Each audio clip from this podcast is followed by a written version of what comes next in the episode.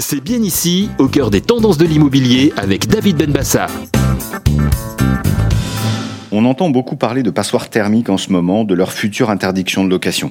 Quelles sont les pistes à privilégier pour rendre ces logements moins énergivores?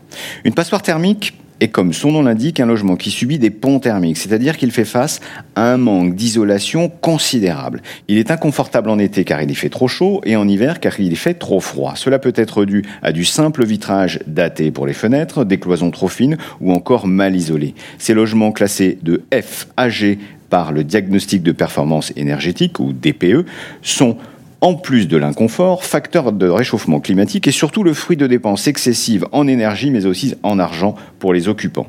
Une solution pour éviter cette note salée Les travaux, bien sûr. Motivé par la réduction de la facture énergétique et pour mieux vivre dans son logement, il faut très sérieusement étudier la question. Aujourd'hui, de nombreux dispositifs d'aide à la rénovation existent. Par exemple, vous pouvez être subventionné grâce à ma prime rénov. L'aide est d'ailleurs ouverte à tous les foyers depuis le 1er janvier 2021. Elle s'adapte et se calcule selon vos revenus et le type de travaux engagés. Le dispositif de Normandie est lui aussi une solution réservée aux propriétaires et aux particuliers bailleurs qui disposent d'un bien à rénover. Il leur permet une exonération d'impôt jusqu'à 21% si les travaux engagés représentent au moins 25% du prix de vente. Autant se familiariser avec ces aides maintenant et prévoir des travaux au plus tôt car dès 2023, le gouvernement va mener la vie dure à ces logements énergivores. Les 4,8 millions de passoires thermiques réparties sur le territoire pourront alors passer de logements décents à indécents si elles dépassent le futur seuil maximum de 450 kWh de consommation d'énergie par mètre carré.